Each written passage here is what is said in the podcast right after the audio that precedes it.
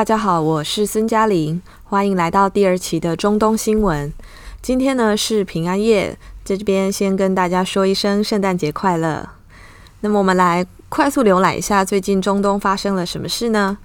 第一个部分，首先是新冠疫情。那么我想大家应该能从新闻或是报纸上知道说。呃，英国呢，还有丹麦、南非相继出现了新冠病毒变种的现象。那么这个现象呢，其实一来导致了这个英国的集体恐慌，因为现在他们毕竟是在脱欧的时候嘛。那其实已经倒数呃七天了，十二月三十一日就是脱欧的。呃，协议截止期限。那么，如果在这之前他们没有谈成的话，因为现在就是卡在渔业的部分。如果在这之前没有谈成，那他们就会被迫无协议脱欧了。但是呢，在这个紧急的时刻，竟然又发生了新冠病毒变种的现象。其实，我觉得现在的英国人应该是呃欲哭无泪啦，真的。那英国这个现象呢，其实导致了另外一个呃结果，就是说各个国家开始。在现实、在物理层面上开始硬脱，让英国硬脱欧了，就是包括说像法国啊，还有其他欧陆国家开始渐渐的封锁这个英国的航班或是呃货运。那当然，最近英法有在谈判，说可能要重开边界，希望能暂时先呃舒缓一下英国内部的这个货运压力。那么在中东部分呢，中东也是一样啊、呃，首先我们看到摩洛哥，摩洛哥它从呃上星期日开始，也就是十呃十二月二十日开始呢，它就开始禁止所有从英国飞来摩洛哥的航班。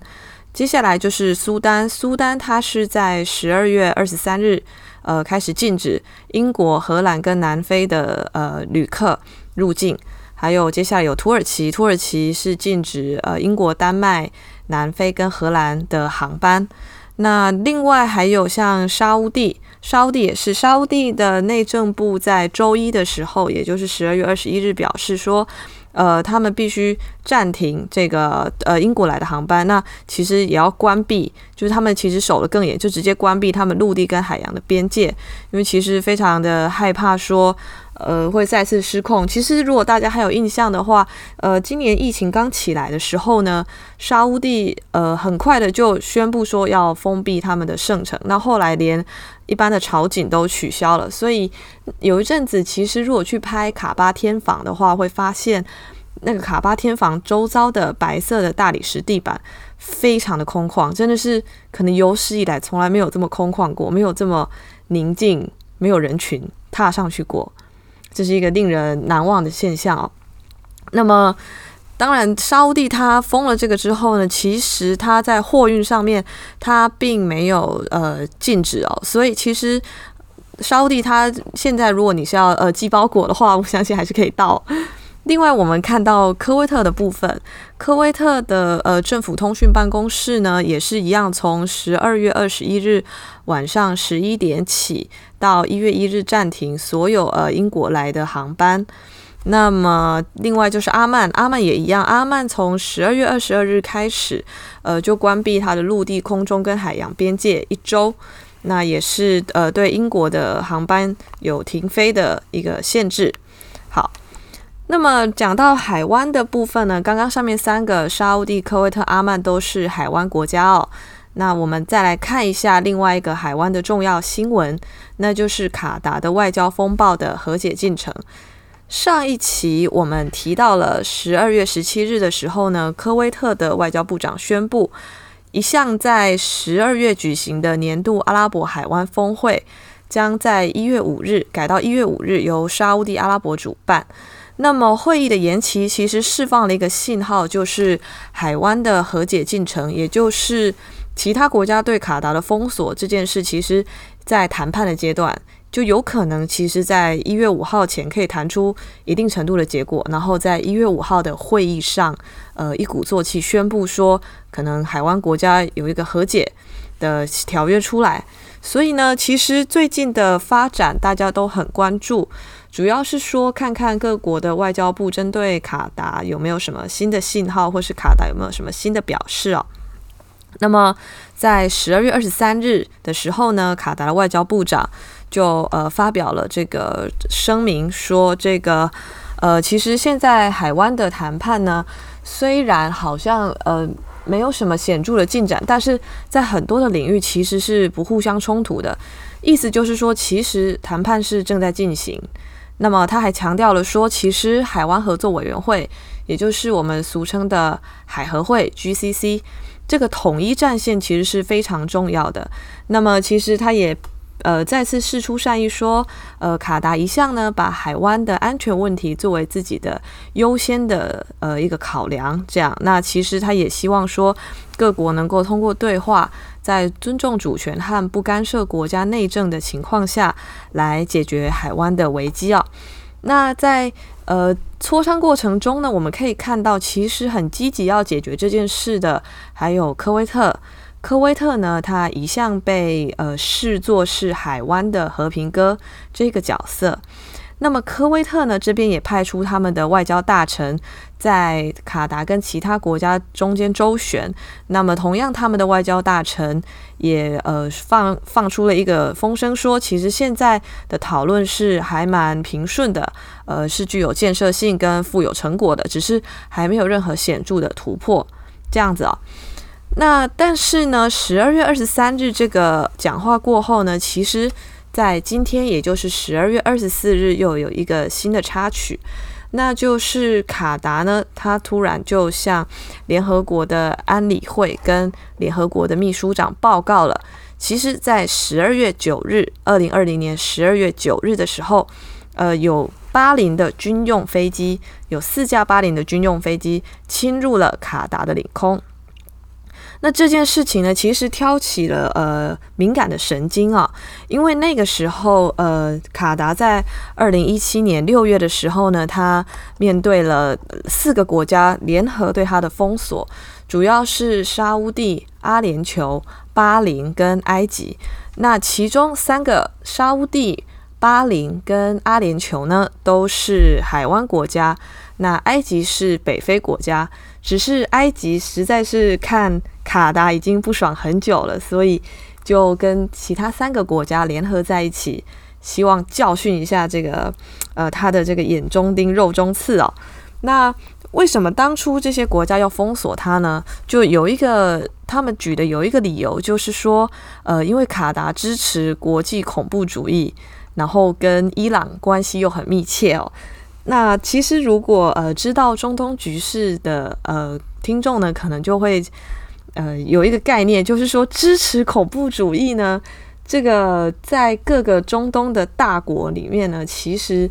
没有一个人是干净的哦。因为你看看，好像盖达盖达的宾拉登，他就是呃，盖达就是基地组织哦。盖达的宾拉登呢，他就是沙乌地出来的哦。那沙乌地呢，他早年哦支持阿富汗的塔利班，也是给了很多的钱，但他用来指责卡达的理由呢？其实他说的恐怖主义就是指穆斯林兄弟会，埃及的穆斯林兄弟会跟哈马斯。哈马斯是巴勒斯坦一个比较激进、比较强调伊斯兰的一个武装团体。那么其他阿拉伯国家基本上对呃穆斯林兄弟会跟哈马斯都是非常忌惮、非常不愿意碰的。对这些伊斯兰武装团体是大致上他们都是不太欢迎的，除了。卡达之外呢，还有另外一个国家支持他们，那就是土耳其。但是土耳其其实因为因为比较离海湾比较远啊，那这个它也不是阿拉伯国家，所以海湾就比较不会去管他。但是呢，卡达呢，他身在海湾内却做这样的事情，其实在一定程度上，他挑战了沙乌地的权威。那第二个呢，他就是侵犯了其他的呃国家对于反抗极端伊斯兰的。这样一个政策的努力，尤其像埃及，埃及他之所以这么不爽卡达，有一个原因就是穆斯林兄弟会常年跟他们的军政府，现在的塞西为象征的军政府呢是仇敌，而且是真的势不两立的仇敌。所以卡达做这件事情呢，其实埃及会认为说，你其实就是在帮我培养内部的反对势力嘛。所以他当然在这个情况下，他是跟海湾其他的三个国家站在一起。其他三个国家主要比较忌惮卡达的，除了支持恐怖主义，也就是穆斯林兄弟会跟哈马斯之外呢，当然就是说他们觉得卡达跟伊朗走得太靠近。那么其实我觉得跟伊朗走得太靠近这一点也有点莫须有哦，因为在这次疫情中，我们可以看到阿联酋它也跟伊朗走得很近。伊朗它现在是被制裁的状态，但是它的医疗用品还有一些呃呃试剂试剂，这个是怎么运进去的？其实，在很大程度上是阿联酋他偷偷用他的飞机帮联合国运进去的。所以其实呢，呃，在海湾地区跟伊朗靠近，有时候是一个扣帽子的一个理由。那卡达，我觉得他真正触犯其他国家、触怒其他国家的呢，其实还是说他太想要呃做大了。他太想做大的话，其实是会引起沙乌地的忌惮。那么，所以就在二零一七年的六月呢，沙乌地就联合了阿联酋、巴林还有埃及，对卡达进行了外交。贸易还有旅游方面的限制与封锁，那那个时候呢，其实他们做得非常彻底，并且让卡达非常寒心的一点就在于说，他们禁止卡达的飞机离开他的领空。那是什么意思？叫做离开他的领空，就是说他们用禁止卡达的飞机飞入这些国家领空的方式，想要包围卡达，让他的飞机就是飞不出去。这样，那同时他又关闭了沙乌地啊，他又关闭了卡达跟沙乌地之间唯一的陆地边界。同时，这些国家呢也驱逐他们呃国家内部的卡达公民。他们用这种方式是希望可以把卡达逼到一个绝境，一个无人闻问的绝境啊。所以那个时候可以看得出来，土耳其跟伊朗他们都想要趁机拉拢卡达。所以那个时候的土耳其跟伊朗，其实在国际间释出非常大的善意，说我们可以。帮卡达空投食物哦，那可以帮卡达一些忙，让他们可以度过这个难关。但是呢，卡达他那个时候，呃，我想他一来他是不想要示弱，那第二个是说他不想完全斩断跟海湾之间的谈判可能跟关系啊，所以呢，他就呃没有非常明显的去接受伊朗跟土耳其的好意，那就呃撑到了现在。那其实在这个过程中间呢，呃。联合国的法院啊，还有这个国际民用航空组织，他们呃有对卡达的这个呃航空呃领空的问题、飞行权的问题有提出一些裁决哦。在二零一八年的时候呢，国际民用航空组织，也就是 ICAO，它有呃裁定说，其实这四个国家——沙乌地、阿联酋、巴林跟埃及对卡达的这种空域上的封锁，这个其实是不对的哦，因为呢，呃，他是他是举一个呃条例规范，是说你邻国不能够呃限制其你的你的呃周遭国家呢在那个外国领空自由通过的权利。那所以，其实 ICAO 那个时候就是他想要缓和现在的局势。那其实，在国际上的惯例也是没有人做了这么绝过啦。所以那个时候他才会出来说，希望劝这四个国家就是网开一面嘛。但是，其实二零一八年这个裁决出来之后呢，这四个国家他们是不同意的。这四个国家他们觉得说，呃，其实国际民航组织呢，ICAO 你在我们这个海湾的。风暴中，你根本没有说话的地位跟权利啊！就是说，他们直接说你不是在这个争端中适合进行判断的机构，所以呢，他们就上诉。那他们上诉呢，是到联合国的国际法院去上诉。他们希望国际法院宣布说，国际民用航空组织 ICAO 的这个裁决是无效的。那么，在今年七月，二零二零年七月的时候呢，呃，联合国的国际法院他也。呃，做出了裁决哦，他其实就驳回了这四个国家，也就是他驳回了沙乌地、阿联酋、巴林跟埃及的上诉。那他们觉得，其实你们不能对卡达的领空，呃，或是说，呃，对，你们不能对你们的领空哦，主张说卡达不能飞越的这个决定。所以。就是说，这四个国家他们经历了这么多年对卡达的封锁，那海湾也在这个打打闹闹中过了这么多年。其实现在，呃，在川普其实川普他当然是寄望说下一次的这个大选哦，那美国的这个呃共和党的人，他们为什么也这么积极推动海外要和解？那也就是说，希望可以为他们二零二四的大选加分。所以呢，在他们的积极推动下，其实我们可以看到这个风暴现在有一个渐渐要解决的趋势，只是说呢，呃，各个国家间还是有嫌隙，所以戏会特别多哦啊。另外呢，在呃卡达这个部分呢，我们可以看到另外一个疫情的层面，那就是疫苗。疫苗呢，卡达这个它在中东可以算是走得很前面了。它在十二月二十二日的时候就接收了首批的疫苗，是辉瑞的。那他也开始在十二月二十二日对国民免费施打。呃，施打的对象呢，其实优先考虑下面几种人啊。第一个是七十岁以上的长者，第二个是有慢性病的呃患者，那第三个是可能跟 COVID-19 会的的患者会密切接触的医疗人员，第一线的医疗人员。那主要是这三种人会优先考虑施打。那么免费施打的日程呢，会持续到一月三十一日。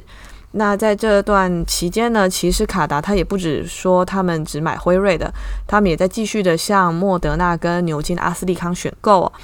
那其实疫苗这个在中东就可以看得出来，什么叫做呃比较富有的国家跟比较贫穷国家的差距。像卡达呢，因为它就是产油嘛，所以它有这个钱财可以去选购呃疫苗，是优它可以优先跟大厂订购。那但是呢，比较呃贫穷的国家，像我们可以看到苏丹哦，苏丹还有像埃及，他们呃比较没有那个谈判的权的呃的成本的的那个呃谈判的实力哦，因为他们国家并没有像卡达这么富裕，所以呢，他们在疫苗上面，他们就要仰赖一些大国的配给，那另外就还要仰赖这个 COVAX，也就是国际的这个疫苗的分配机制。那就是国际疫苗分配机制，它有一个问题，就是说，因为大药厂他们都会倾向先把疫苗拿去卖，或是说，呃，跟已经有在所在实验室的签约国有一个优惠的协定，就是说，我的疫苗在你这边量产的话，或是在你这边做人体试试验的话，你可以呃优先的得到一些这个疫苗的呃采购权啊。所以呢，其实呃，大家专家很悲观的认为说。COVAX 虽然对第三世界国家，尤其像非洲啊、呃拉美啊，对第三世界国家来说是呃防堵疫情，然后遏制疫情的一个好方法。但是呢，它可能到明年，也就是二零二一年的六月啊，都还没有办法真正实施，因为疫苗就是可能不够嘛，所以第三世界国家就会比较辛苦。那中东这边也看得出来，卡达跟其他几个海湾的产油国呢，他们应该就是首先可以先施打的，那其他国家可能就要等一下这样。那么我们在呃看完海湾的部分呢，来看看以色列的新闻。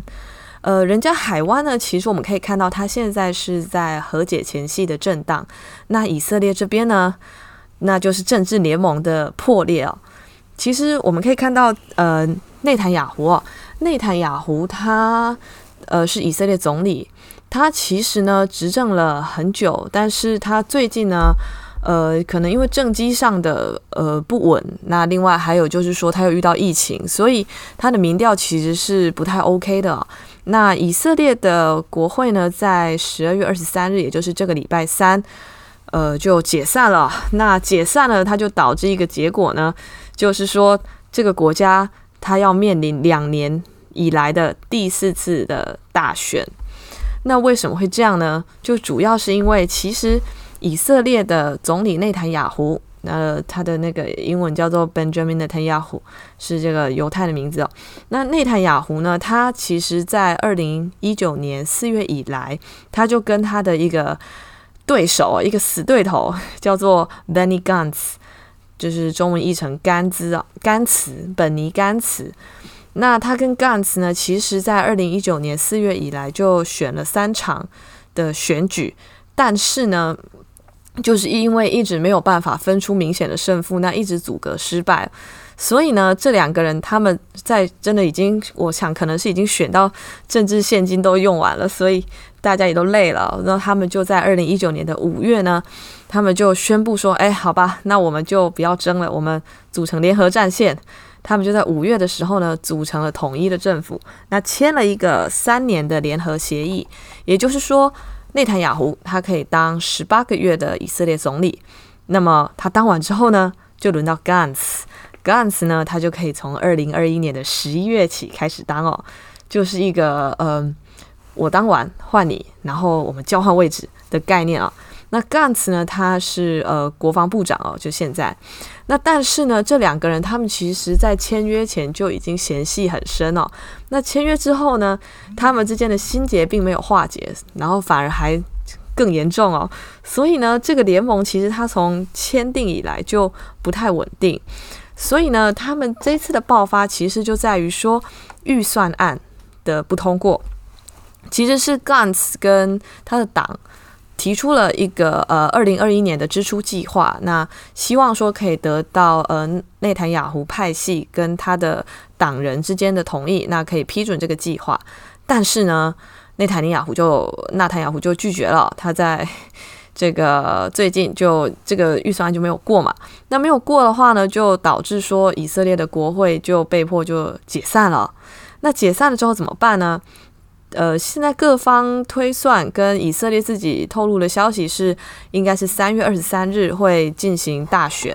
就是下一次的大选。那纳坦雅胡哦，他其实在这之前他都可以一直继续当，但是呢，他现在有一个问题，就是说，呃，他现在已经七十一岁哦，他从一九九六年当到一九九九年是他第一次当总理，那。第二次是二零零九年以来就一直当到现在哦，也算是长寿的一个政治人物。那他执政的期间，跟他执政的内阁呢，也被称为是以色列有史以来最右，有一个这样子的称号哦。那他跟川普也有很密切的关系。我们可以看到说，他上任以后，为什么川普马上就很快承认了说，诶，这个呃耶路撒冷啊是以色列的首都。还有戈兰高地哦，他那个以色列有他的主权，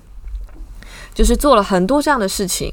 那其实做这样的事情，一来是当然，川普他是要呃取悦他国内的选民哦，这个福音派的选民，还有一些华尔街的犹太金主。那另外一个部分就是说，他呢呃想要送礼给纳坦雅胡。那为什么要送礼给纳坦雅胡呢？因为哦，纳坦雅胡呢，他面临了这个贿赂的。这个官司啊，其实他上次在一九九九年，也就是一九九六到九九年这个三年任期呢，他本来做得好好的，为什么下台呢？就是因为他被发现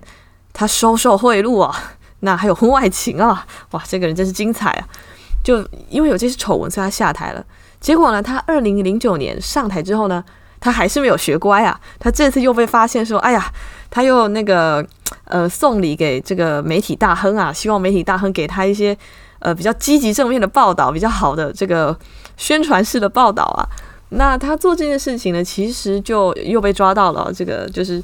呃上次也是被抓到，那这次也是哦。所以他上次是下台，但是他这次就面临官司啊，也就是说他被起诉了。那被起诉，其实他最近就一直出庭。那之前他有段时间没有出庭，其实是在某部分上是疫情救了他。所以他有一段时间，他是呃就可以比较安静、比较宁静的过他的日子。但是呢，他现在如果要在三月选的话，他其实会面临一个问题是，他会不会因为他频繁的又要出庭，就是或就是说他因为有这个官司卡在身上，所以有没有可能说他其实这个竞选的资格是会有问题的？那这是一个问号，这个也是各界呃现在在想的，或是说各界现在在担忧的。那另外呢，这个纳坦雅胡哦，他在疫情里面的应对也被以色列人认为说是不好的，因为呢，他呃，首先哦，他在封城方面呢，封城之后就会导致以色列这个失业率是暴增的。那我相信有去过以色列的人都会知道哦，以色列的物价是非常贵的，尤其是耶路撒冷，那个简直就是以色列的小，就是中东的小北欧啊，那个物价真是非常的恐怖啊！在那边你只能吃披萨饼过日子啊，你连鹰嘴豆、你 hummus 都觉得是奢侈品。所以呢，那个时候疫情当下，以色列人对纳坦雅胡的不满简直就已经上升到极点，那就发生了很多的街头示威。那街头示威的人又被警方用水车冲啊，这样，然后又到造成更多的不满跟愤怒。那除了疫情的应对，他们觉得不好之外呢，另外就是说，呃，纳坦雅胡他很明显他想要偏袒一些传统的犹太群体哦，也就是哈瑞迪。那所以他就没有去限制哈瑞迪的这个社交，就他不敢去限制说你们要隔离，然后你们不能做社交活动，所以导致说哈瑞迪他们这些传统犹太人呢，他们的这个呃社群间的传染率跟致死率是非常高的，因为他们在疫情期间呢，还是照样的，就是说婚礼啊，然后我们大家就来啊，然后一百多人群聚啊，都没有戴口罩，那这种现象呢，就会导致说其他的以色列人呢，对这种事情，这种差别待遇是更不满的。所以，其实纳坦雅胡现在，如果他三月要选，他要面临的就是两个问题。第一个就是说，他疫情处理不好，导致民调的下降。那第二个就是说呢，他的官司可能就会让他呃大选的时候能不能选这件这个身份问题会有一个挑战。但我们来看一下 Gans 这边，也就是说纳坦雅胡的老对手。甘茨这边呢，他同时也有他的挑战。就首先是他当年在二零一九年跟纳坦雅胡达成协议的时候呢，他跟他原本的党，也就是蓝白党是呃有点有点决裂的哦，因为蓝白党觉得说，哦，你今天就是为了这个呃夺得权力，所以你就背叛你的理想了。所以其实说呃看最近的民调的话，甘茨他的民调也是下降的。如果呃，蓝白党现在真的出来选的话，那 g a s 其实是会蛮危险的哦。那我们从整个以色列的政治版图来看呢甘茨他所领导的蓝白党，或是说他常年在里面扮演重要地位的蓝白党呢，他其实是在中左翼的光谱上面。那中左翼的这个呃政党呢，现在在以色列的政坛里面是相对比较弱势的。为什么会这样？主要是因为，呃，只要以巴冲突变得激烈的话，那通常中左翼政党的话语权就会少一点啊。因为人们会觉得你们就是太偏袒巴勒斯坦人，这样。因为中左翼政党向来是主张说，呃，希望给巴勒斯坦人平等的公民权，是这样子的主张啊。所以呢，呃，现在不管是纳坦雅胡还是 Gantz，他们如果在三月真的出来举行一个呃国会的选举的话，其实两边。就是说，讲难听一点，就是两个烂苹果之间挑一个啊。其实两个都，呃，有它的危机，有它的呃不利的地方。那所以各界也有在推测说，呃，会不会是这个呃纳坦雅胡他的一个右翼阵营里面的新对手，叫做基迪恩·萨尔，基迪恩·萨尔。就是他会不会来挑战纳坦雅胡呢？因为吉迪恩·萨尔他以前也在这个纳坦雅胡领导的右翼的利库德集团里面哦，但是他后来就脱离这个集团，自己组了一个叫做新希望党的右翼政党。那么其实从现在的民调来看，吉迪恩·萨尔他也有可能会得到呃不错的支持度。所以以色列呢，他的国家命运跟纳坦雅胡的国家命运呢，现在其实都呃。前途未卜哦，那就可能明年三月要再看看了。那么谈完了严肃的政治议题呢，我们最后来看一下呃比较软性的文化部分了，也就是圣诞节。那圣诞节呢就要讲到说，其实中东的基督徒他们的分布跟存在。呃，不知道大家有没有这方面的印象哦？就是可能很多人提到中东，就会觉得哦，那就是伊斯兰的天下嘛，那可能基督徒空间就少一点。呃，其实确实是哦，在很多的国家，像我过去待的科威特，呃，里面的基督徒他是有受到法律限制，说你们可以在教堂集会，但是你们不能够公开的传教。是有这样的规定哦。其实，呃，很多尤其是海湾地区这些伊斯兰国家都会比较压制基督教的活动跟基督教徒的呃一些社群的发展。但是在中东，因为它历史的因素，因为基督教本身就是发源于中东的一神教嘛。那因为这个因素，所以其实在中东其他的国家是有蛮高比例的基督徒存在的。呃，我们可以看到，像是这个在塞浦路斯呢，塞浦路斯它的基督徒呢占他们国家的总人口，其实有七十六到百分之七百分之七十六到百分之七十八的这个比例哦。那当里面里面当然大多数都是信奉这个东正教的，因为他们主要是这个希腊人嘛。那第二高的呢就是黎巴嫩，黎巴嫩它的基督徒的比例呢大概在百分之三十九到百分之四十一。四十一之间了，那主要是由马龙派基督徒组成。那马龙派基督徒呢，就是大家如果有印象的话，今年八月不是黎巴嫩发生了港口的爆炸案吗？那后来马克龙就到黎巴嫩去安慰一下这个他们前殖民地的人民嘛。那他在做这件事的时候呢，可以看到有很多的黎巴嫩人哦，就很热烈去欢迎他，希望说法国再来托管我们十年呐、来救救黎巴嫩吧。那其实这些人呢，他们大部分就是马龙派的基督徒，而不是穆斯林啊。所以也可以看得出来，黎巴嫩这个国家其实是呃宗派之间是各自有山头，其实是比较分裂、比较撕裂的一个国家。好，那看完黎巴嫩之后呢，接下来第三个主要就是埃及。埃及它是因为有科普特人，那科普特人他占了埃及的人口大概百分之十，大概有一千万。那这样子的这个人数，其实可以说是中东最大的基督教的社区哦，因为科普特人他们是比较聚居的。那科普特呢，它当然也是基督教一个流派，但是它算是呃跟马龙派啊、东正教，或是像亚美尼亚使徒教派跟加勒底，其实都是比较早期、比较古老的东的基督教的一个宗派。这样，那整个在呃中东呢，其实基督教它的历史发源于公元呃前一世纪就开始就发展了。那发展到现在呢，整个基督徒呢，它其实占中东总人口呢，呃，大概到百分之五的量哦。那其实它是越来越低的，因为二十世纪初的时候呢，基督徒他们占中东的总人口其实还有百分之二十哦。那这样子的流失呢，其实有一个原因是因为当地的呃政治的变动，那导致很多的基督徒他们，尤其是如果是。前殖民地、前法国、英国殖民地的这些国家，他们的基督徒呢，在很大程度上，在殖民母国离开后啊，那他们可能就跟着也搬到海外去了。就因为，因为他们也预见到说，未来可能，呃，在中东的这个宗教冲突啊，还有一些战乱啊，会影响自己的生活的安宁，所以就选择就离开了。那么，所以另外就是说，确实在后来中东各国的政治发展中呢。呃，在很多地方发生了在伊斯兰化的现象。那这个现象出来之后，它其实就会压迫当地的基督徒的社群的生活，所以导致很多的基督徒呢也开始就呃改信伊斯兰，就也就也就是改宗了啊，就从这个基督徒改转转换身份成穆斯林，所以这也在一定程度上导致了基督徒人口的流失。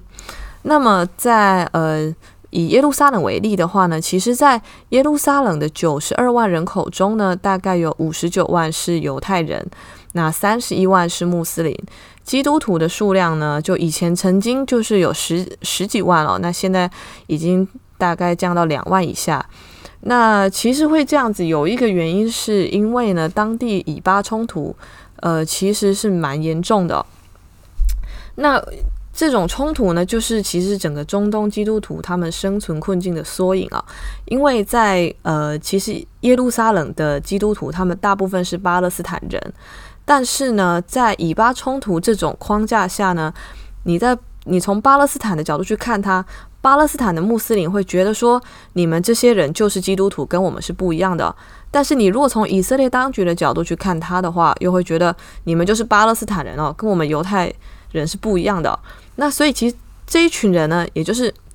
耶路撒冷基督徒，也就是巴勒斯坦基督徒呢，他们是卡在这两个呃巨大的冲突群体之间。那其实生活也是非常辛苦哦，尤其是呃举一个例子，在加萨走廊，加萨走廊他们的冲突是比较激烈的。那当地其实他们仇以色列的情绪是也是非常的强。那很多的基督徒呢，他们就因为这样被。圣战分子被这个武装民兵当成是戴罪羔羊，然后有受到暴力的胁迫跟对待，所以很多就呃改成呃穆斯林，就改宗成呃伊斯兰信仰了。那但是呢，以色列当局对他们也是不怎么友善哦，因为以色列当局也常常说用反恐这个理由，在他们要进出加萨走廊的时候刁难他们了，因为他们的身份就是呃巴勒斯坦人嘛，所以就导致说这些人他们其实要去耶路撒冷跟伯利恒朝圣的时候呢是比较辛苦的，所以在伊斯兰化跟以色列的这种隔离政策的夹击下呢，很多人就干脆搬走了。就搬走了的话，就导致说加萨的基督徒数量是不断的下降，现在大概已经不到一千三百人，而且里面很多都是中高龄的长者。那他们很多人在接受访问的时候呢，也不讳言的坦诚说，哦他们自己可能已经是最后一代的巴勒斯坦基督徒。其实这种氛围，我觉得是很悲伤的哦。就是像在埃及的科普特人，其实也会有这种感觉。呃，我曾经去过科普特埃及科普特人的市的社区两次哦。那在那边呢，你可以感觉到当地的孩子呢，他们呃，当然也是信仰这个科普特教，那呃科普特的基基督教。那他们去教堂的时候呢，会有他们特殊的仪式，比如说我就看过他们是呃。因为当地会有圣像嘛，圣约翰的圣像，那他们是呃亲吻他们的手心之后呢，把手心放在圣像上面，那个是一个他们致敬圣像、一个崇拜圣像的方式。这其实跟我们一般看到的基督教的方式，或在台湾看到天主教的这个方式，其实是不太一样的。所以看到这个，我会感觉到活在一种历史长河中的感觉，就是他们的习俗没有消失，被保留下来。但是呢，在埃及，因为他们也有呃相对严重的科普特跟埃及穆斯林的宗教的跟文化的冲突问题，所以他们的教堂有时候在新年或是圣诞节会受到呃爆炸的攻击哦。那受到这个攻击之后，就会导致说当地的孩子是很害怕的。当然，他们还会组成童子军去呃巡视巡守他们的教堂，但是说呢，他们的家人也会非常的担忧。那很多童子军。他们会觉得说，呃，虽然我们可能会有危险，但我们要保护我们的这个信仰。但是很多的其他人呢，就开始也纷纷的改成呃去信伊斯兰，然后会改宗成穆斯林这样子。所以其实可以看到，整个中东的基督文化是在流失的。那这个流失的原因，第一个当然就是政治的不稳，第二个当然就是文化跟宗教的冲突。那第三个就是说，呃，老年人口的凋零，那还有。大家的这个迁移海外哦，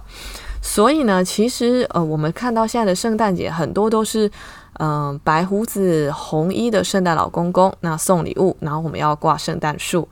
但是这个传统其实它在很大程度上是呃美式资本主义它在全球扩张的一个结果，因为你如果去看呃，不管是耶路撒冷还是埃及科普特，他们庆祝圣诞节的方式哦，其实。都各有各的方式。那这样，像在耶路撒冷，我自己就有看过啊，就是他们没有说呃，圣诞老人。就以前他们现在当然有圣诞老人，但是他们以前是没有圣诞老人这个符码跟这个习惯跟这个人跟这个角色的存在哦。他们也不弄圣诞树，那他们也不互相送礼物哦。他们主要的方式就是说，他们一起到教堂祈祷，接着拜访这个亲人。拜访亲人呢，他们会一起吃一种叫做 matfoul 的传统菜，那就像是巴勒斯坦版的 couscous，也就是这个